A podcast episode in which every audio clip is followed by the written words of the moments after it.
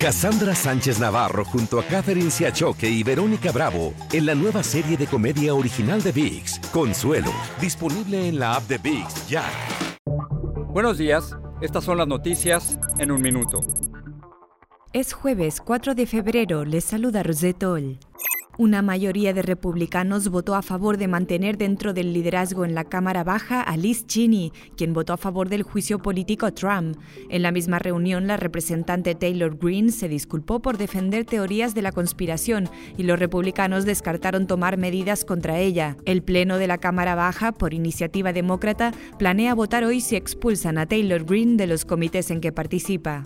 Estados Unidos sobrepasó los 450.000 muertos por coronavirus. Pese a que los contagios parecen comenzar a bajar, el Dr. Fauci recomendó evitar encuentros o fiestas y ver el Super Bowl desde casa.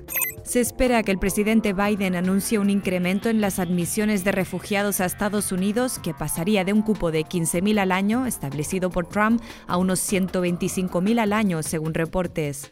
Por primera vez, más mujeres que hombres fueron nominadas como mejor directora en los Globos de Oro.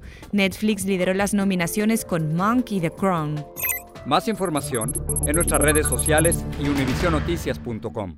Cassandra Sánchez Navarro junto a Catherine Siachoque y Verónica Bravo en la nueva serie de comedia original de VIX, Consuelo, disponible en la app de VIX ya.